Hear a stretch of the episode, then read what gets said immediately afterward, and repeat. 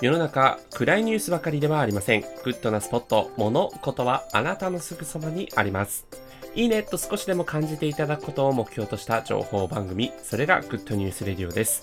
ナビゲーターのしゅんです。今日あなたにご紹介するのは、セブンイレブン限定で発売されてます、不二家から出ているミルキーアイスについてご紹介します。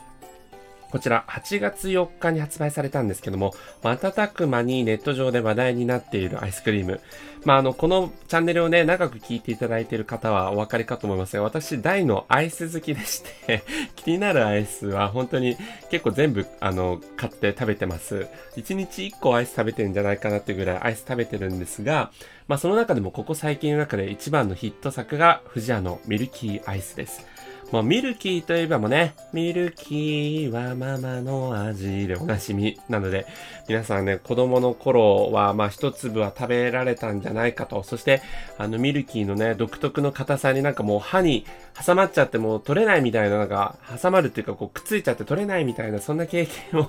あの、されたこともあるんじゃないかなと思いますが、あのミルキーの味そのままに、えーまあ、あの硬さはなくてですね、ちゃんと柔らかい、まあ、イメージ的にはピノみたいなアイスクリームになってます。あの、外側は、えっ、ー、と、ミルキーアイスという形で、まあ、あのすごくミルク感たっぷりなアイスクリームの中にですね、練乳ソースが入ってまして、この練乳ソースがもうめちゃくちゃ美味しい。練乳好きの人はもう絶対マストで食べた方がいい。そんなミルキーアイスになってます。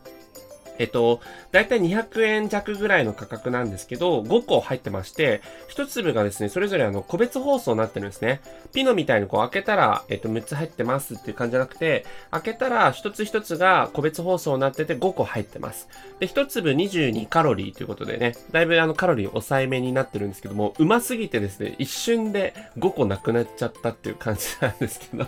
あの、こういう練乳系のアイスクリーム好きな人はぜひ、あの、2箱3箱、同時に買われた方がいいんじゃないかなと思います。これなんかあの、富士屋とピノのコラボなのかなと思ったら、実はあの、ピノとは違うアイスクリームの会社で作られてると。